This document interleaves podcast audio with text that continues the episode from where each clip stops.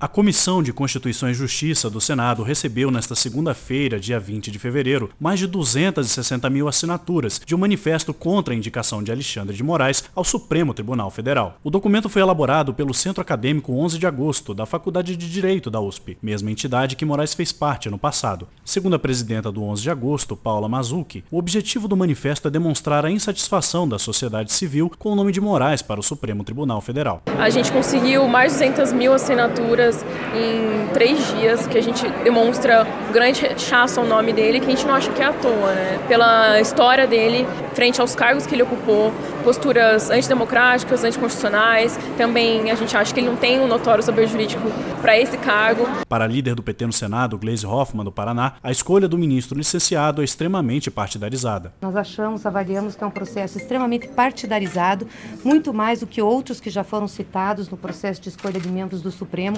Isso traz uma insegurança para a sociedade, é, traz uma insegurança para os movimentos sociais, traz uma insegurança para as instituições. Já o líder do PT na Câmara, Carlos Aratini, de São Paulo, afirmou que a quantidade expressiva de assinaturas mostra a insatisfação da sociedade com o governo Temer. Um governo que comete esse escárnio, indicar o seu ministro da Justiça numa situação como a que nós temos hoje no Brasil, com dezenas de pessoas ligadas ao governo que estão sendo acusadas na Operação Lava Jato, então coloca essa indicação para o Supremo Tribunal Federal. Carlos Mota, do Senado Federal.